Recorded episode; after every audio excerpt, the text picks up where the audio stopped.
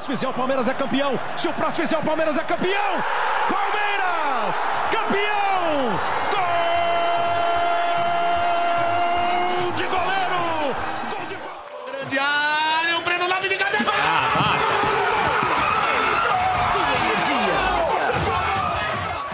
Mas ele pode chamar mais um. Olha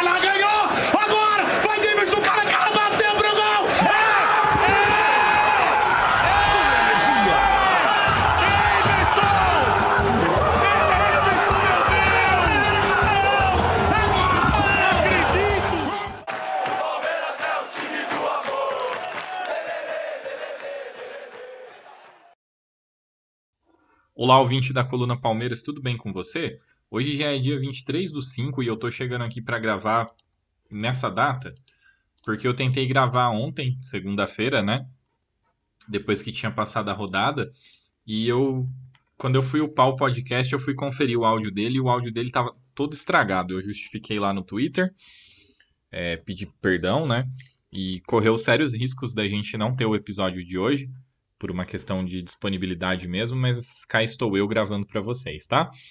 É... Eu peço desculpas, realmente não foi algo previsto, como eu vivo lembrando a vocês, eu não tenho uma super disponibilidade para poder fazer as gravações, eu gravo nos, nas minhas horas livres. E ter passado um período longo aqui é, falando e depois constatando que não estava certo foi bastante frustrante, não deu tempo de gravar no mesmo dia, enfim. É, primeiramente, eu gostaria de começar dando recados, como foi no, na outra vez. Quem tem o hábito de ouvir o episódio em trechos, né? Dá uma olhadinha no fim dele, porque na, no episódio passado estreou o um novo quadro é, chamado de, de Da Fonte, né? E ele começou bem. É, os, as primeiras pessoas que ouviram, ouviram ele bem, depois nem tanto, né? Então dá feedback, gente. Eu preciso saber onde eu tô acertando, onde eu tô errando. Quem, quem me ouve aí, dá feedback para que eu possa saber exatamente como entregar o melhor conteúdo para vocês, né?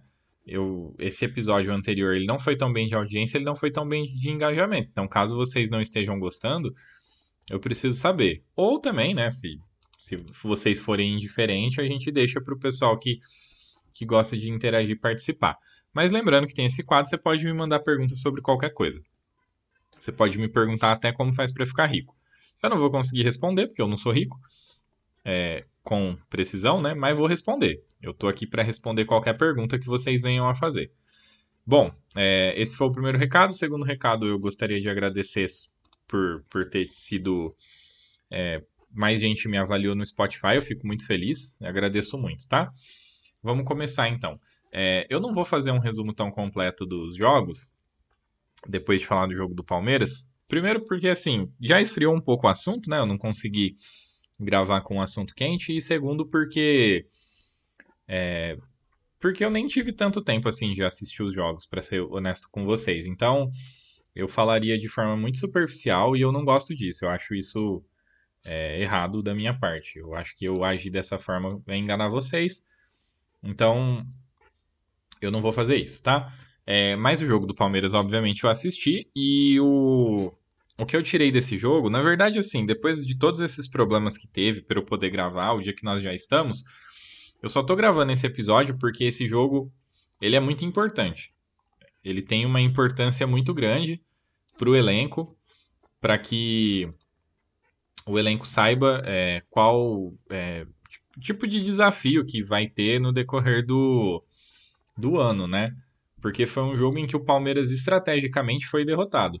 Eu comentei no jogo contra o Bragantino que o Palmeiras teve um, um desafio muito bem imposto pelo Bragantino, mas conseguiu em certa medida impor seu jogo e acabou tendo dificuldades.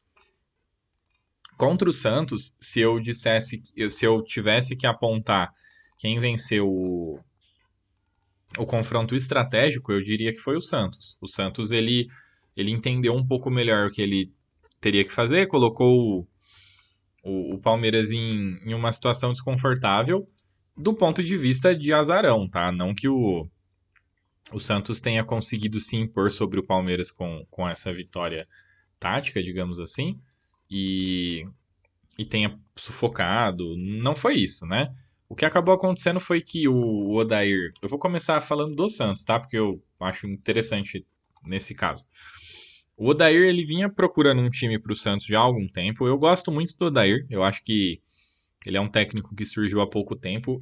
E aqui no Brasil ele fez dois bons trabalhos, que foi o trabalho no Inter e o trabalho no, no Fluminense. Inclusive, estima-se que o, o staff do Inter até o procurou aí para ver se ele toparia deixar o Santos para ir para o Inter, porque a situação do Mano lá não está muito boa, né? E ele recusou. Ele quer seguir trabalhando no Santos. E no Fluminense ele esteve num momento aí que que ele inclusive enfrentou o Jorge Jesus na final do Campeonato Carioca, né? O Flamengo do Jorge Jesus. E na minha opinião duelou bem, dada a diferença que existia naquele momento entre os elencos. Eu entendo a decisão que ele tomou à época de deixar o Brasil para poder ganhar dinheiro, especialmente naquele contexto de pandemia. É, a gente tem que sempre lembrar que é bem complicado a questão financeira aqui no, no futebol brasileiro, né? E na época da pandemia aí, poucos clubes honraram com compromissos, mantiveram, é, mantiveram estruturas de forma adequada. A normalidade da pandemia, a gente pode dizer que a normalidade pós-pandemia, ela foi no futebol, ela foi retomada, a gente pode dizer que foi no ano passado, né? De 2020 e 2021 foram anos de, de recuperação. Nem todo mundo conseguiu se reestabelecer lá é, logo em 2021. E aí ele foi para um desafio lá, voltou e tal, estava no Santos, e ele estava tentando encontrar um time. Só que ele estava tendo muita dificuldade por, por não ter algumas peças que se encaixasse dentro daquilo que ele imagina como sendo o estilo de jogo. Eu vou até abrir um parênteses aqui para falar o seguinte: eu acho o Rogério Senna um bom técnico e o Dorival tem tido um desempenho inicial aí no São Paulo muito bom. Eu já comentei recentemente, né? Apesar de ter tomado dois gols no jogo do São Paulo, no, no seu jogo, né, que foi na, justamente no sábado, o, o, Dorival ele conseguiu armar uma ótima defesa pro, pro São Paulo, que tem ancorado o time e o time tem é, sido mais simples dentro das características dos seus jogadores. E eles têm, sendo, eles têm sido exigidos de fazer coisas menos sofisticadas muitas vezes, ou que fugiriam da característica deles, e o time vem funcionando. E muita gente, eu sempre falo que eu gosto de alguns jogadores do São Paulo, especialmente os jogadores que sobem da categoria de base deles e são jogadores de meio de campo, porque eu acho eles muito versáteis e bons jogadores. E agora o torcedor São Paulino já está se apaixonando pelo Nestor, já está se apaixonando pelo, pelo Pablo Maia, que eu sempre vi como bons jogadores, né? E que talvez estivessem tendo dificuldade de se adaptar a um esquema de jogo do Rogério, sendo que o Rogério ele é um, um ele tem uma ideia de jogo muito mais inventiva, ele tem uma ideia de jogo baseada num jogo mais apoiado, enquanto do Dorival é um jogo mais posicional. Então, assim, é, tudo isso faz diferença, né? E trazendo isso para o Santos, o Odair Hellman ele é um, um, técnico que gosta de times que jogam com defesas sólidas e que jogam em transição. E ele não, não tinha material humano para poder é, se valer dessa, dessas características, né? Tanto que hoje o Ângelo, que é um, um jogador que é extremamente importante para esse período em que o Santos funciona melhor, ele já esteve bem baixo aí num, num, passado não tão distante, né? Nesse ano ainda ele teve problema com a torcida lá, ele acabou sendo, sendo ofendido, comentou, não sei se ele comentou publicamente, mas teve bastante comentários em torno de uma eventual saída dele por conta de ambiente, e, e hoje não. Hoje o que que o qual, qual é a forma que o que o Odair achou de deixar esse Santos efetivo e que foi a base da estratégia deles para poder nos enfrentar. Eles têm dois laterais que sobem muito e que recebem bastante cobertura dos seus dois volantes, que são hoje o Rodrigo Fernandes. Eu gosto muito do Rodrigo Fernandes, eu acho ele um ótimo, um ótimo volante. E o Dodge, ele é, ele é um volante bastante voluntarioso, que, que faz boas recomposições também. Ele é um, ambos são bem combativos e que tem certa qualidade para sair jogando também. Rodrigo Fernandes mais que o Doide, mas de todo modo eles não são é, apenas marcadores. E eles têm bastante vigor físico. Esse vigor físico que eles têm compensa muito a falta de composição no meio de campo do Lucas Lima. Só que dentro das características do Lucas Lima, ele tem jogado bem. Quem ouve a coluna Palmeiras é, com regularidade se lembra que teve um período em que o Abel estava testando alguns times e, e tinha um, uma espécie de segunda unidade que jogava o Lucas Lima junto com a molecada. E ele estava indo bem por um tempo. Ele teve dificuldade de jogar junto com os principais jogadores. E eu penso muito isso a respeito dele. E eu acho que isso é que torna é, ele um jogador assim bom para determinada situação, mas que fez com que ele tivesse dificuldade de se firmar, por exemplo, no próprio Palmeiras, né? Que ele tinha um bom elenco ao seu redor. Mas tirando 2018, assim, que ele chegou, na minha opinião, em 2018 ele jogou bem. Depois ele teve lampejos apenas, né? Eu acho que nesse Santos ele consegue ter um pouquinho mais de regularidade. Levando em conta que ele tem é, uma. Nos momentos de transição, especialmente, ele recebe a bola com certa qualidade de Rodrigo Fernandes, especialmente, ou do Dodi. Ele tem três jogadores que correm e que já, em tese, estão posicionados um pouco mais à frente que ele para poder soltar essa bola em passes que são do tipo que ele gosta de realizar.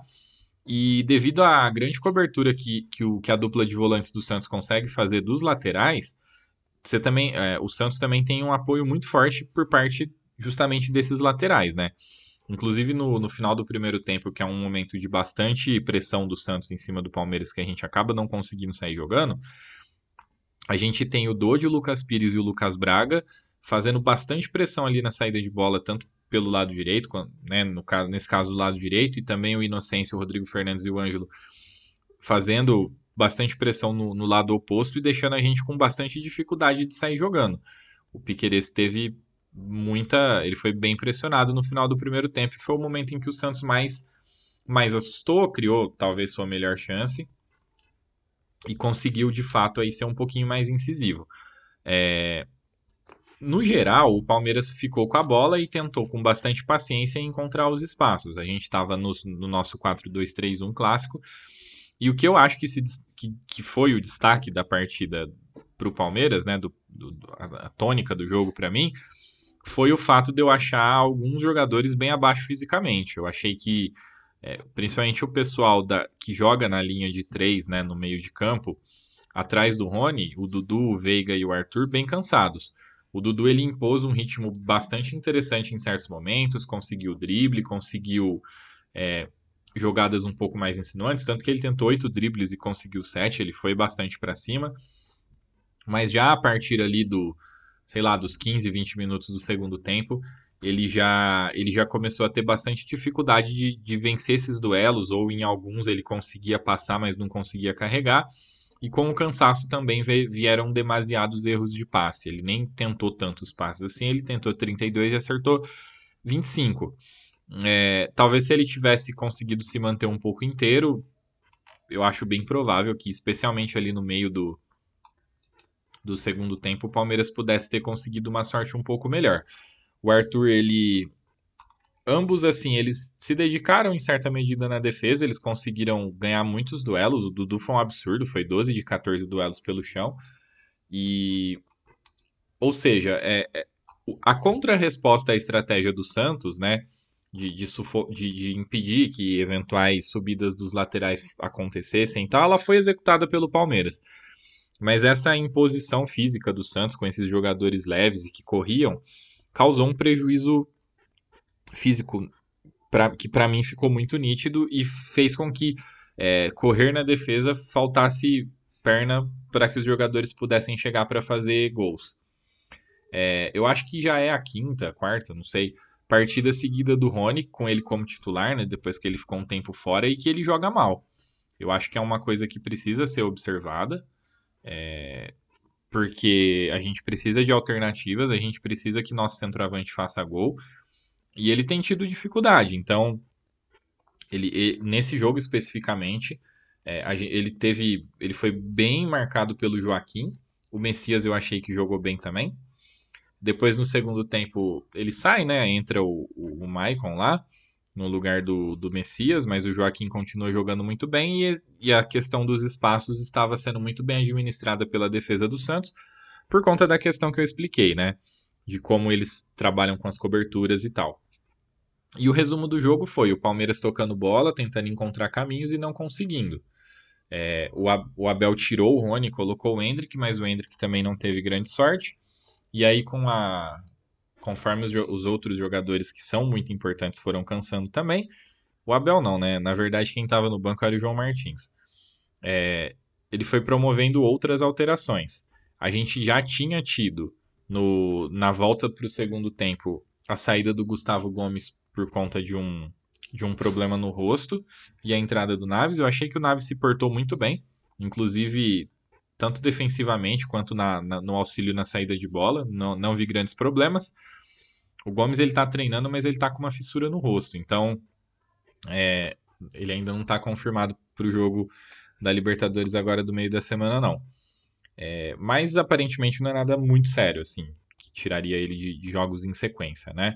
Logo depois da entrada do Hendrick, as entradas que a gente teve foram a do Luiz Guilherme no lugar do Arthur e a do Richard Rios no lugar do Rafael Veiga. O, o Luiz Guilherme, que empolgou muita gente, e eu fiz o disclaimer de que ele, em certa medida, se aproveitou de, de, eu elogiei ele taticamente, mas disse que tecnicamente a gente precisava ter um pouquinho de, de calma, né? Ele não conseguiu fluir tanto o jogo dele tecnicamente dentro dessa dinâmica da defesa do Santos que eu expliquei. O Richard Hills, eu achei que ele jogou bem, mas eu acho que às vezes ele abusa um pouco dos dribles, ele acaba segurando muito a bola. Tanto que ele jogou aí, sei lá, coisa de 24, 25 minutos e deu apenas 9 passes, sendo que ele é um jogador de meio de campo, que poderia auxiliar um pouquinho mais na saída de bola. Mas é, esses últimos jogos também é uma explicação que eu já dei, até desculpa, desculpe ser um, desculpe-me por ser um pouco redundante, né, de ficar falando a mesma coisa. Mas para mim está muito claro que a comissão não vê como, como um volante, tá? O Abel não vê como um volante, o Abel vê como um meia mesmo. E a gente não vai ver ele jogando como volante, a não ser em situações muito específicas, mas aparentemente hoje ele é reserva do Veiga. E, e aí depois entrou o Breno Lopes também lá, e não fez nem nada de bom nem nada de ruim. Não, não conseguiu, no tempinho que ele jogou, praticamente nada aconteceu. Então foi um empate arrastado, com o Santos sabendo que estava enfrentando um adversário mais forte e, portanto, é, se valendo da estratégia para tentar eventualmente surpreender num ataque de transição e conseguir o seu gol. E em contrapartida, o Palmeiras é, não, não conseguiu, por mais que estivesse jogando fora de casa, a estratégia era uma imposição técnica para poder chegar até o gol, também não foi possível. Então, uma coisa também que eu achei bem interessante é que os jogadores do Santos eles faziam um esforço muito grande para não conceder falta lateral, escanteio, né? Porque sabe que muitas vezes as portas para o resultado do Palmeiras são abertas via esse tipo de, de jogada eles fizeram uma força muito grande para evitar que esse tipo de coisa acontecesse. Eu achei bastante interessante isso, né? Aí o, a, a quantidade né, de jogos mesmo, ela foi na, na, na, própria, no próprio sábado. A gente teve empate entre Bahia e Goiás, vitória do América Mineiro contra o Fortaleza, por mais que tenha sido em Minas, eu achei relativamente surpreendente. Aí um jogo que eu não vi o jogo, tá? Eu vi só melhores momentos, que foi Botafogo e Fluminense, que é um jogo que nos interessa o Botafogo venceu o Fluminense com um amplo domínio, apesar de ter tido consideravelmente menos posse de bola, né? Porque foi 66 a 34. Os momentos de incisão, os momentos de tentativa de marcar o gol, eles sempre eram do, do Botafogo. Tanto que isso se traduziu né, no número de chances. O Botafogo deu um total de 21 chutes, sendo 7 no gol. E o, o Fluminense deu três e não acertou nenhum no gol. O Fluminense teve uma posse de bola pouco produtiva. É, do Botafogo eu destaco, obviamente, o Tiquinho Soares, que vem se firmando cada vez mais. Aí, e a dupla de laterais tem se comportado muito bem, né? Marçal e Rafael. Eu acho isso bem interessante de se destacar aí nessa solidez que a gente vem observando do Botafogo aí nos últimos tempos. No, no Fluminense, eu acho que tem pesado um pouco a falta de elenco. É, o, o Lima tá jogando no lugar do Alexander e não tá conseguindo ser bem sucedido. Inclusive, a, as más atuações do Lima, ou a não adaptação no time, digamos assim, a falta de dinâmica com o André tem piorado o André. O Pirani muito mal também, eu acho. Inclusive, não é questão que ele é mal, assim, ele é um, ele é um passo a menos, né? Quando ele precisa jogar, o time fica nitidamente mais fraco. E, e quando o time tem dificuldade em gerar chance, o, o, o Cano não, não contribui muita coisa, né? Então a vitória do Botafogo, apesar, né, jogou em casa e tal, e, e tá numa, num viés de alta aí, mas foi uma vitória bem convincente, ponto final. O Atlético venceu o Coritiba num jogo com um pênalti bem esquisito para o Atlético de novo, mas de todo modo o Atlético vem escalando a, a tabela. O Bragantino venceu o Atlético Paranaense em casa numa excelente atuação, um jogo de amplo domínio do, do Bragantino que gerou o placar de 2 a 0 o que mostra também uma coisa que eu comentei no depois do bom resultado que eles tiveram contra nós, que eles vêm num, numa crescente aí, né? O, Bragantino aparentemente tem se adaptado, é, o, o Caixinha ele tem entendido melhor o elenco, tem conseguido adaptá-lo e tem feito com que o, o time melhore. Aí teve os 4 a 2 do Vasco, que eu meio que já comentei. É, não tem muito o que comentar, não vi, só vi os gols também, não vou ficar falando não, mas né, aqueles comentários sobre o Abel, aí teve nosso jogo. No domingo, teve um Flamengo e Corinthians que foi 1 a 0 e eu não vou ficar falando do rival não, mas basicamente o, o Corinthians conseguiu parecer um time mesmo assim perdeu. E teve o Grenal, onde o Grêmio macetou o Internacional e o Mano Menezes foi exposto numa, a uma situação que eu achei bem ridícula, que foi um dirigente para para a coletiva para falar a respeito da situação do Mano. E aí ele não falou a respeito da situação do Mano, e quando o Mano entrou para poder responder as perguntas do jogo, ficaram perguntando sobre a situação dele. Assim, de verdade, eu acho uma falta de respeito absurda do, da diretoria do Inter com o Mano. Porque, assim, você pode fazer uma avaliação do ponto de vista profissional e entender que um jogador, ele, um jogador, um treinador, enfim, qualquer profissional que preste serviços ali no clube não serve mais. Mas ficar expondo para especialmente é, justificar, né, dar recadinho para a torcida. E, e, nessa hora, eu, eu acho que levar em conta o que o Mano fez pelo Inter no ano passado, né, que, que é uma coisa que gera frutos a longo prazo, porque também teve jogador revelado, enfim, são coisas que são mais perenes para o clube, é, tem que ter o um mínimo de, de respeito com ele, né? Se não tem mais interesse no serviço dele, dispensa ele, deixa ele seguir o caminho dele. É, eu achei uma postura muito muito inadequada aí por parte do, do pessoal do, da diretoria do Inter, né? Foi, foi bem bizarro. É... Bom, aí o resumo do, de tudo isso que eu comentei é que o Campeonato Brasileiro agora tem o Botafogo como líder com três pontos à nossa frente, porque a gente poderia ter ido dormir na liderança, mas como não venceu, chegaria a 17, mas como não venceu, ficou ali com 15. Aí tem o Fluminense e o Atlético Mineiro com 13, ou seja, o Atlético Mineiro entrou na briga.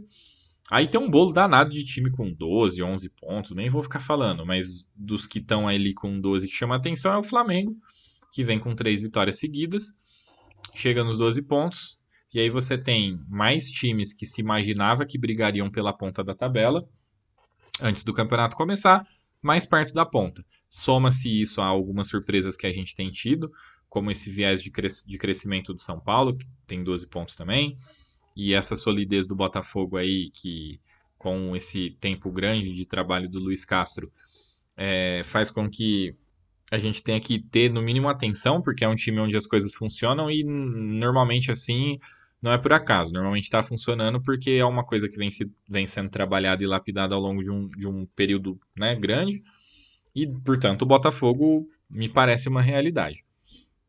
De positivo, depois de tudo isso, apesar de eu achar um pouco irrelevante, só sobra o fato de que o único time invicto atualmente é o Palmeiras, mas é, ser invicto à base de muito empate não resolve muita coisa, né? Se o Palmeiras tivesse perdido um dos jogos que empatou e vencido o outro, teria mais ponto. Então, é, invencibilidade nem sempre significa coisas tão positivas assim.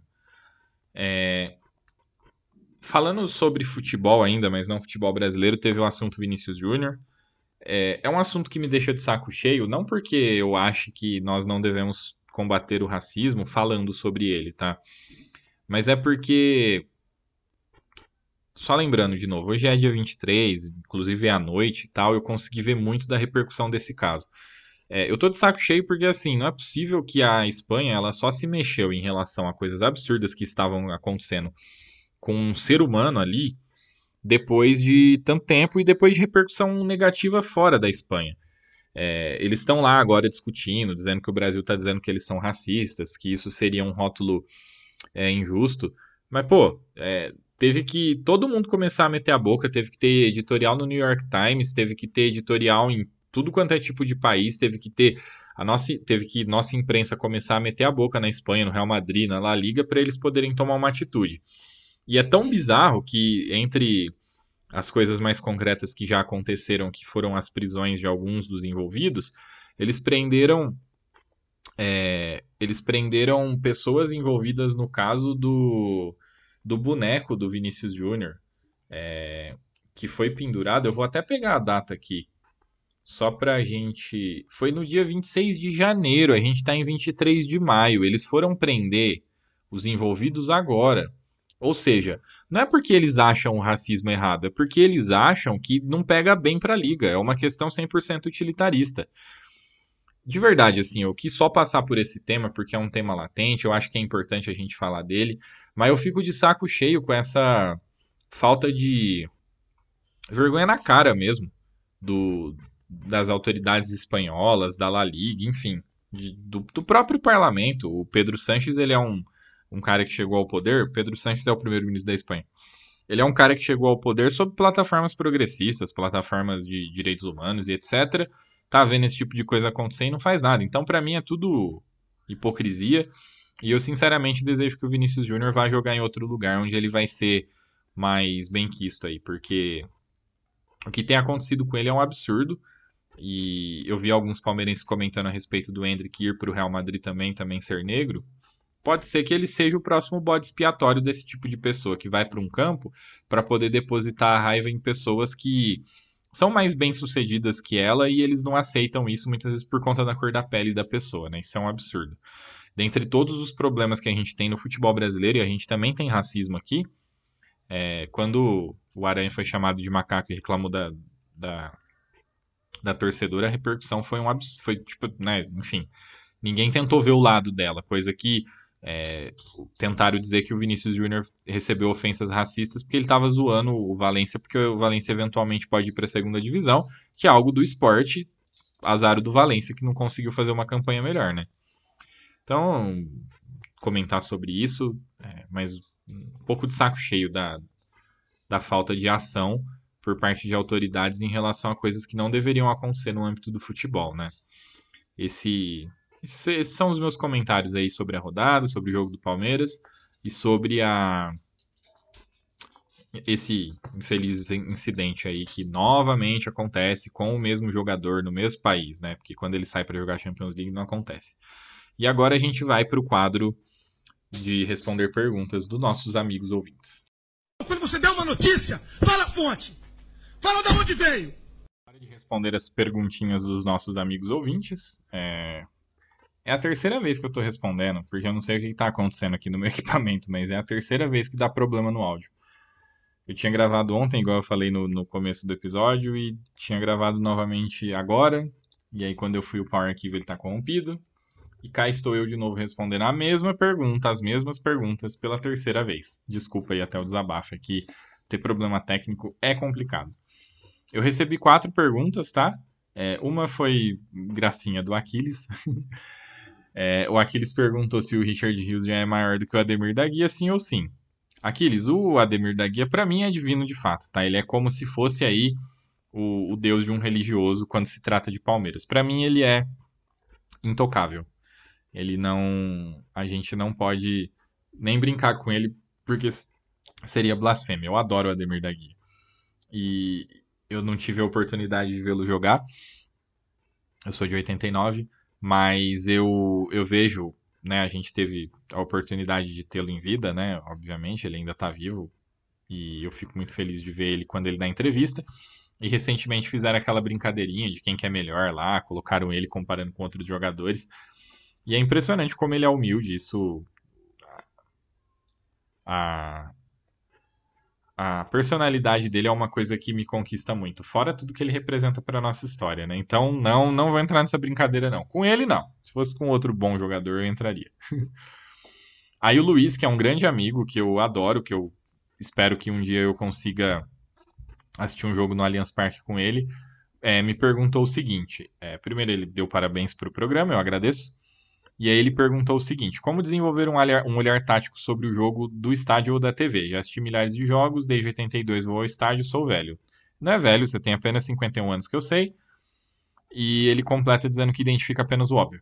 É, qual é a dica que eu dou, tá? Primeiro, assim, é, a tática, uma coisa que. Primeiro, assim, o conceito tático. Desculpa se eu vou estar tá parecendo um pouco idiota, mas assim, sempre que eu explico, eu pego esses caminhos de parecer que eu tô falando pra uma criança, tá? Desculpa se eu vou ofender alguém, perdão. Mas assim, a tática dentro de um esporte é a estratégia que você tem para poder jogar, tá? Para poder participar ali daquele jogo. Então, assim, para você identificar qual é a tática que o time está tendo, você tá, tem que identificar o que, ele está tentando fazer. E para você identificar o que ele está tentando fazer, é, normalmente os times eles têm é, jogadores que você não entende muito bem por que, eles jogam. Esse tipo de jogador é, é ideal para você identificar a tática. Por quê?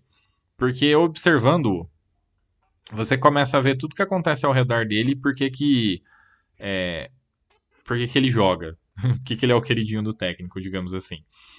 É, então vou dar um exemplo do Palmeiras. Assim, no, no, caso do Palmeiras isso chega a ser até um pouco exagerado. Esse Palmeiras do Abel ele é muito legal para aprender sobre tática. É, o Zé Rafael ele, ele é um jogador que o Abel faz questão, né? É titular com o Abel absoluto já há muito tempo. E por quê? Porque o Palmeiras ele tem hoje desde a chegada do Arthur independente, tá? Teve outros momentos que o Zé Rafael tinha função central no time também, mas vou explicar com o time de agora porque, enfim. O Palmeiras defende no 4-2-3-1, então tem a linha defensiva lá que atualmente está com o Mike, é, Gustavo Gomes, Luan e, e, e Piquerez, né? E aí vem Menino e Zé Rafael. À frente deles, é, o Veiga pelo centro, Arthur pela direita, Dudu pela esquerda e o Rony de atacante. Essa é a maneira como o Palmeiras defende.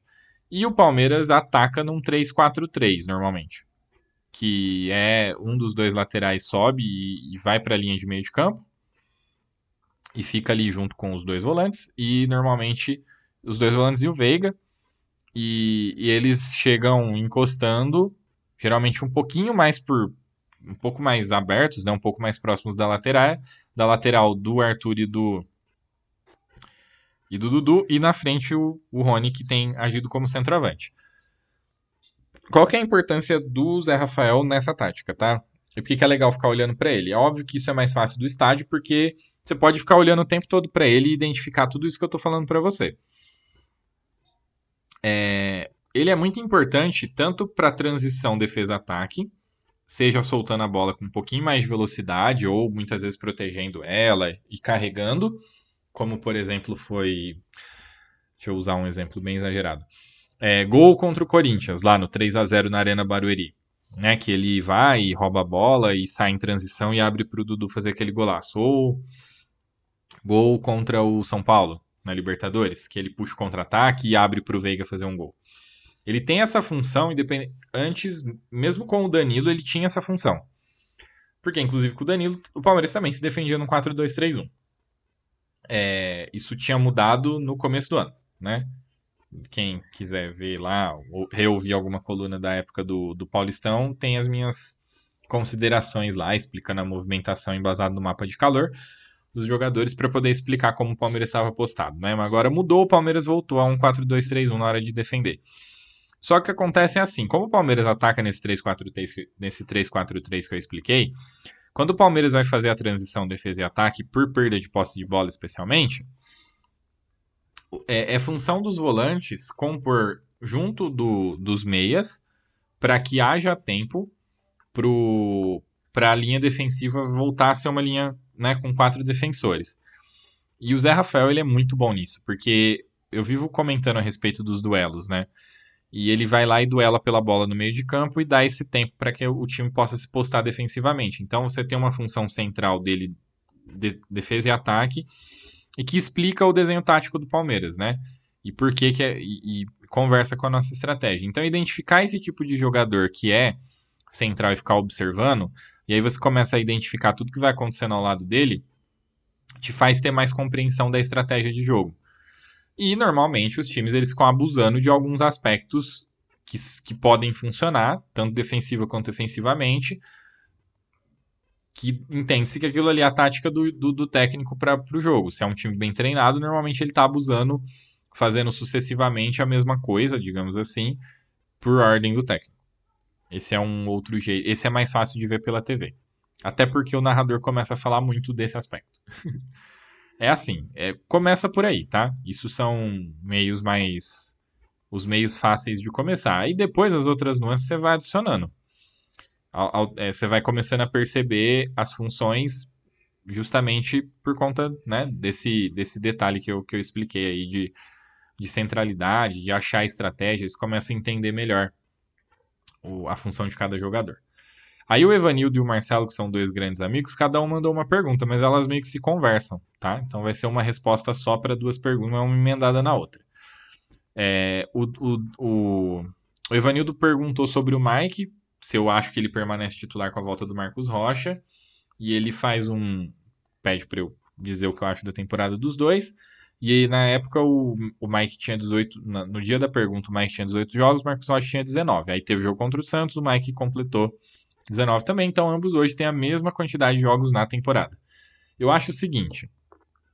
É... Primeiro, assim, eu vou, eu vou responder essa pergunta por fase eu vou dar uma emendada com a resposta anterior.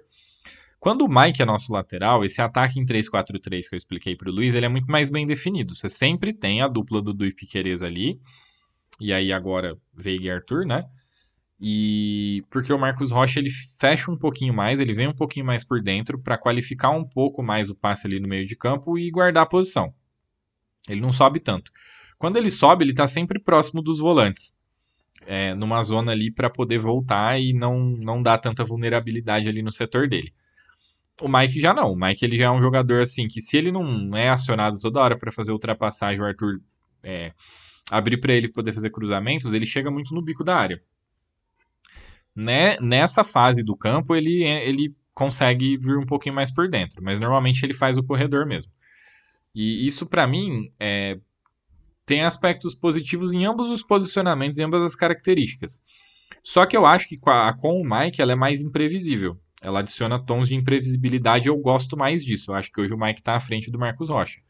E por que, que isso acontece? Porque o Mike hoje ele tem muito mais vigor físico para poder recompor depois de ir até a área do adversário coisa que o Marcos Rocha não tem. Quando ele tentou jogar dessa forma, ele virou uma avenida e ele teve que adaptar o estilo de jogo dele.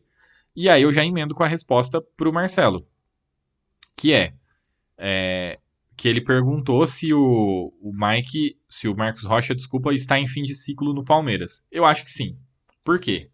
Primeiro porque você tem o, o Mike dando uma entrega técnica similar, na minha opinião até com mais versatilidade, o que eu prezo. E pela idade do Marcos Rocha, aqui no futebol brasileiro acontece o seguinte. Primeiro que o Palmeiras ele precisa ter uma janela de reposição muito bem estabelecida, porque essa posição de lateral direito, ela é complicada. O... Não é fácil achar lateral direito. A gente tem o Flamengo aí que despeja dinheiro em contratação, gasta mais de 200 milhões em janelas em, em contratação e não consegue encontrar um lateral direito ideal. Então o Palmeiras precisa estar atento ao mercado para poder capturar um jogador que tenha o perfil que o Abel quer e o perfil que o clube quer, porque o clube quer contratar jogador ali de no máximo 25 anos, né? Então não é uma decisão que ela pode ser muito adiada. Então, por mais que você renovasse o Marcos Rocha para uma para uma função diminuta no elenco, é, tê-lo seria um problema, porque você tem os dois, o Mike e o Marcos Rocha, que atuam em grande nível aqui no futebol brasileiro.